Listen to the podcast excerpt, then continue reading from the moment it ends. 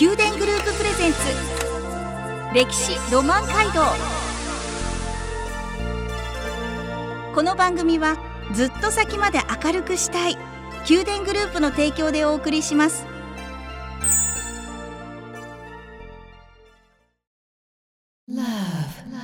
ラブ f m をお聞きの皆さんおはようございます。お相手の小柳ゆうきです。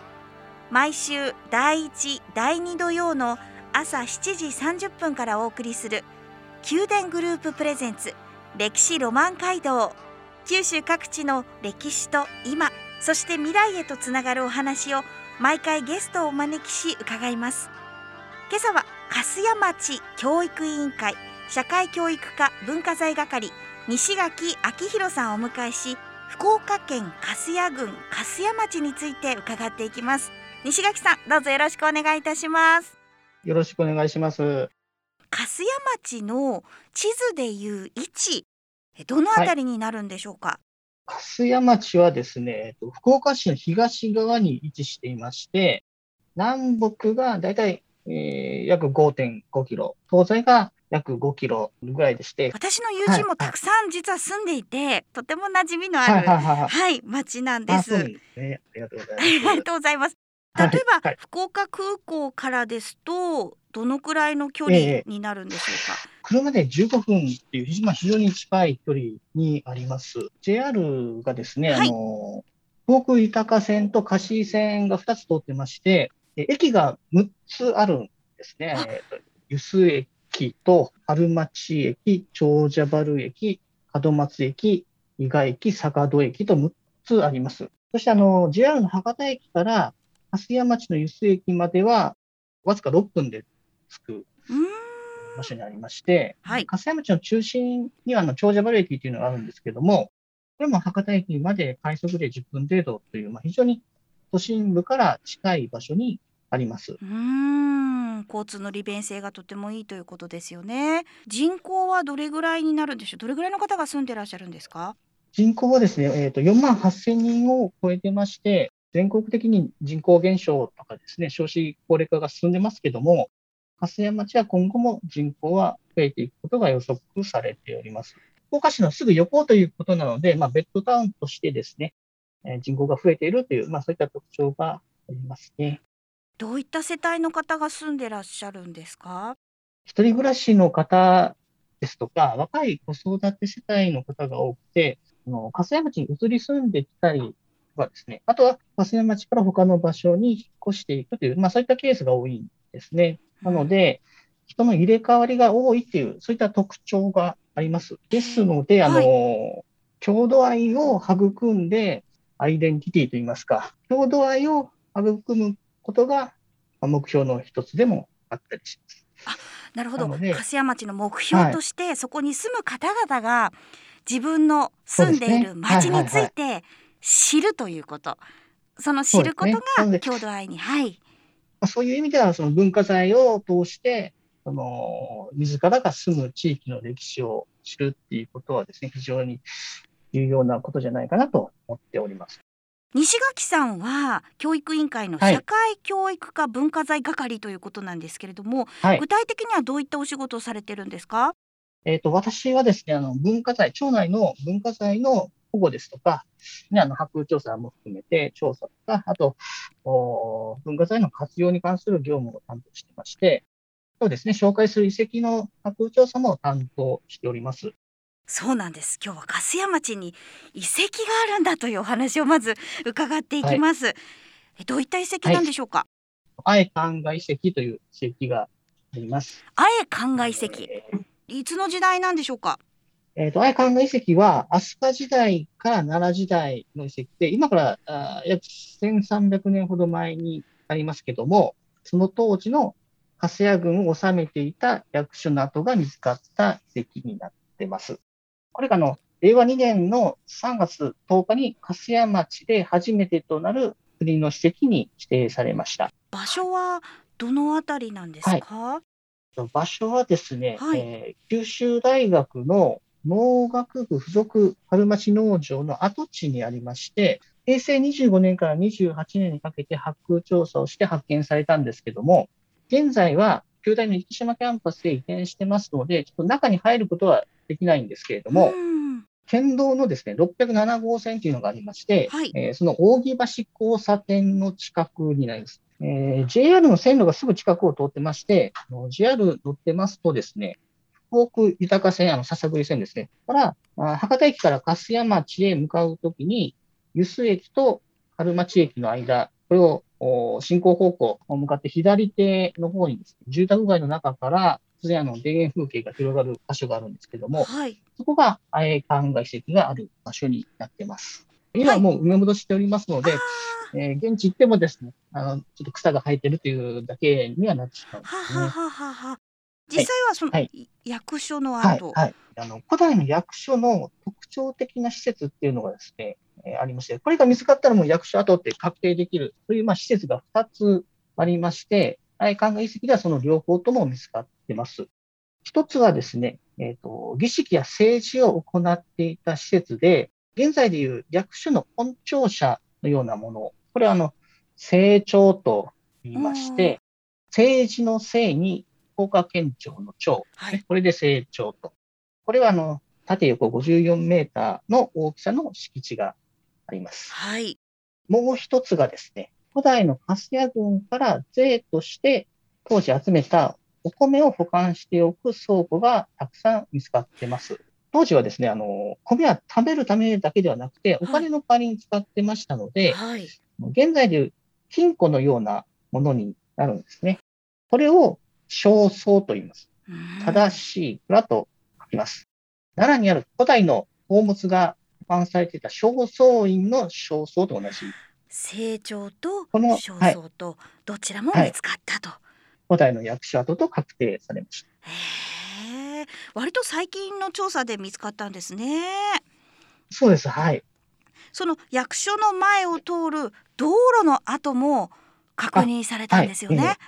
えっ、ー、と、白調査しているときにですね、はい、その役所のすぐ横にですね、古代の道路の跡も発見されまして、あの、道幅がですね、21メーターと、まあ、古代の道路の中でもかなり広い方なんですけども、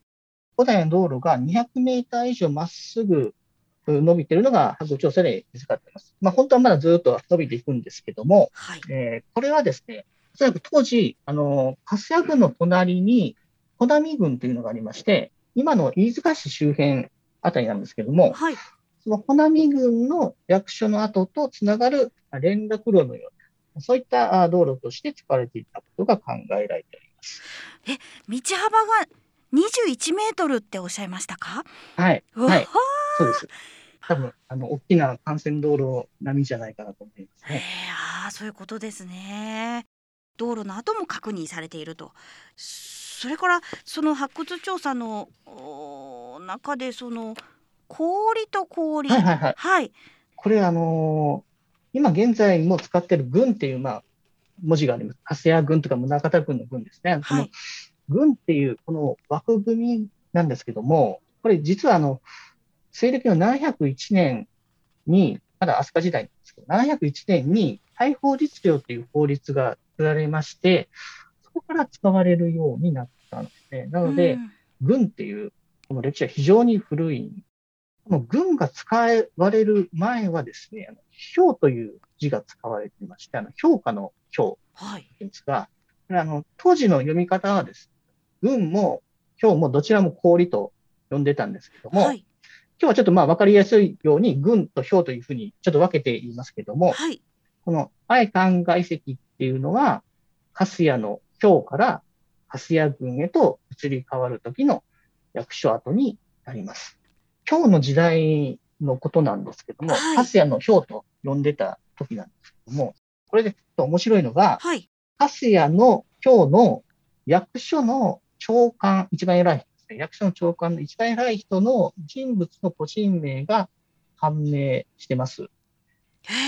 これはですね、はい、京都の妙心寺っていうお寺があるんですけども、お寺に釣り鐘がありまして、これがあの698年に作られた日本最古の釣り鐘で、あの国宝になってるんですけども、釣り鐘の内側に、その釣り鐘を作らせた人物の名前が記されてるんですね。はい。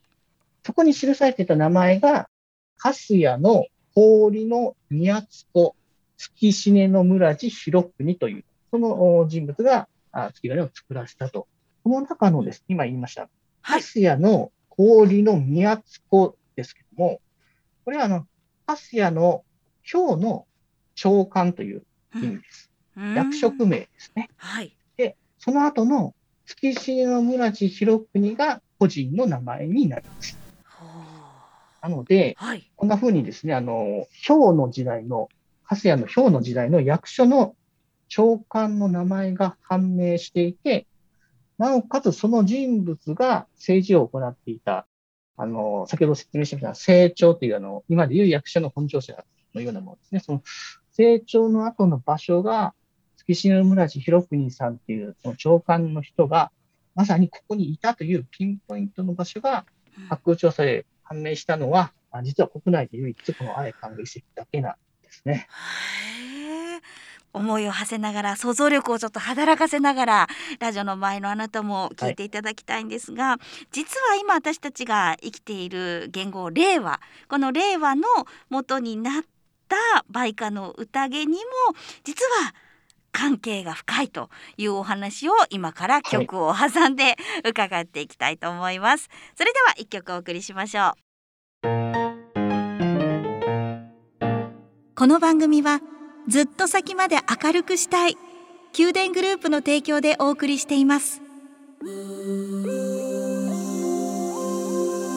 宮殿グループプレゼンツ歴史ロマン街道。宮殿グループプレゼンツ歴史ロマン街道。九州各地の歴史と今そして未来へとつながるお話をゲストの方をお招きし伺っていきます。今朝は粕屋町教育委員会社会教育課文化財係西垣明弘さんをお迎えし福岡県粕屋郡粕屋町について伺っています粕屋町実は今の言語令和の元になった梅花梅の花梅花の宴にも関係が深いんですよね。えっと、あの令和という言語にの元になった万葉集の自分に、えー、初春の霊月にして日よく風和らぎというのがあるんですけれども、はい、その中の霊月の霊に和らぎの和で、えー、和、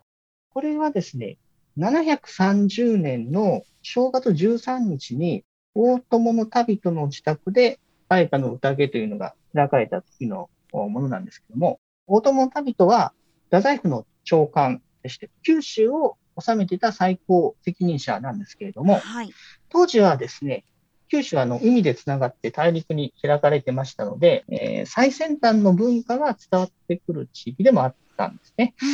うん、えー、万葉集に歌を残している人があ多くいまして、大友民とはそういった文化人たちの中心的な人物でもありました。えー、梅花の宴っていうのはですね、正月のめでたい日を祝うために、梅の花を題に和歌を読み合ってるだけなんですけども、32首の歌が残されておりまして、はい、この時歌を読んだ人物の中に、大友の民との部下で、太宰府の役人だった大友の桃代と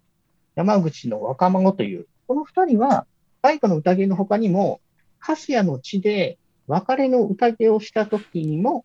万葉集に歌を残しているんですね。ほう、粕屋の地にいたことがあった。はい、しかもそこで別れの歌を歌っていた。はいはい、そのいきさつはですね、はい、えー、梅花の宴が開かれた半年後になるんですけども、えー、大友の旅人があ病に倒れてしまうんですね。結構重い病気になりまして、はい、奈良の都からですね、大友旅人の親族を呼び寄せて、えー、遺言を伝える準備をします。でただ、まあ、幸いにも、ね、一命を取り留めまして、旅人の病気はですね、回復するんですけども、えー、まあ、安心して、えー、よかったということで、あの親族がですね、はい、えー、都へ帰るときに、旅人の部下の大友の桃湯と山口の若者たちがですね、粕屋の地まで見送りをします。その親族の人たちですね。で、そこで別れの宴を開いてるんですけども、この時読まれた歌が2つ万葉集に載っております。一つはですね、周防なる岩国山を越えぬ日は、たむけよくせよ嵐その道。これはですね、えー都へ帰る途中に、周防の国の岩国山、現在の山口県の岩国市あたりなんですけども、はい。その山を越えるときは、険しい道なので、えー神様にお供えをして気をつけて、えーお帰りくださいという歌になります。これが山口の若者さんが読んだ歌にはい。で、もう一つは、草枕、旅行く君を慈しみ、類いてぞこし、鹿の浜辺よという歌がありまして、はい。これは、えー都へ旅立っていくあなたと別れがたくて、えー鹿の浜辺まで一緒に来てしまいましたという意味になります。これは大友の桃代さんが読んだ歌に。で、えー万葉集の中に、この二つの歌は、ひな森の馬屋で読まれたということが記されているんですね。で、この馬屋というのは、はい。古代の道路に沿って一定の間隔で作られた施設で、あの、移動するために、当時は馬を乗って、馬で移動してたんですけども、はいその馬を管理したりですとか、宿泊とかの食事をするために使われていました。で、この馬屋はですね、あの、許可を受けた人しか使うことはできなくて、もう一般の庶民の人は立ち入ることも禁止されてたんですけども、はい。えー、ひなもりというのは、まあ、その馬屋の名前ですね。このひなもりの馬屋っていうのは、はい最近の博調査で、えー、粕屋町の内橋というところに、九州電力の東福岡変電所があるんですけども、はい。おまあ、場所としては粕屋町はちょっと少し北の方、お割とあの、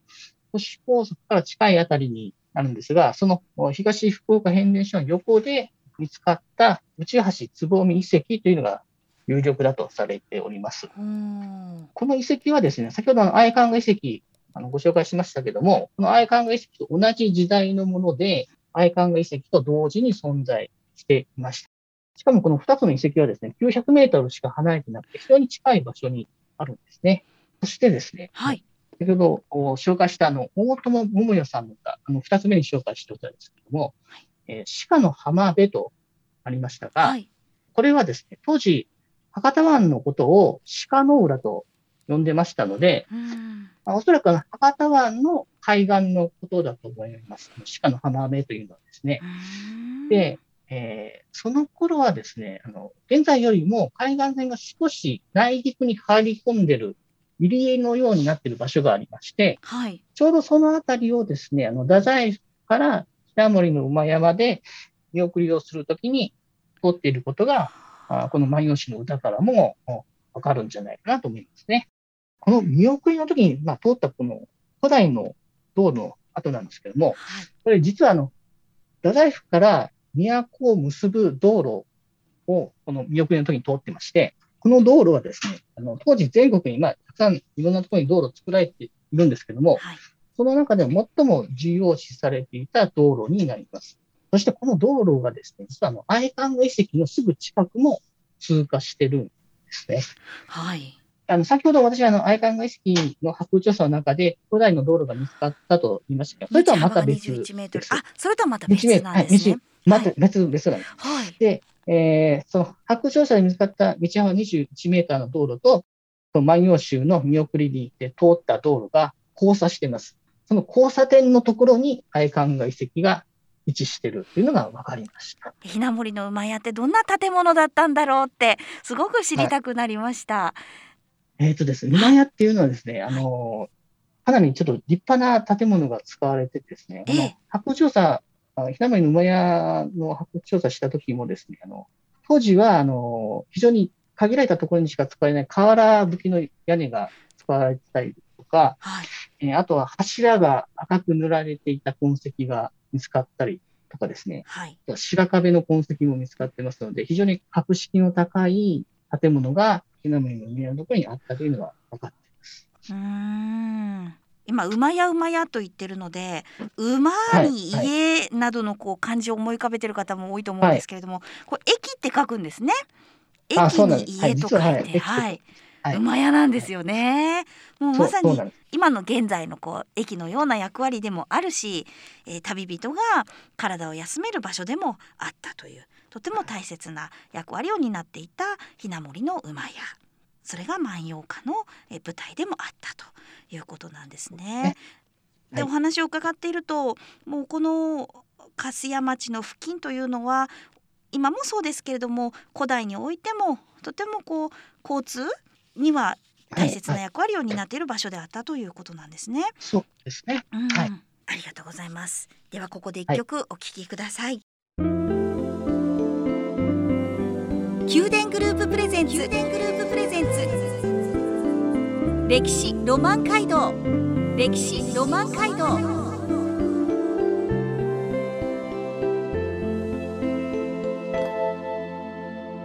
宮殿グループプレゼンツ歴史ロマン街道九州各地の歴史と今そして未来へとつながるお話をゲストの方をお招きし伺っています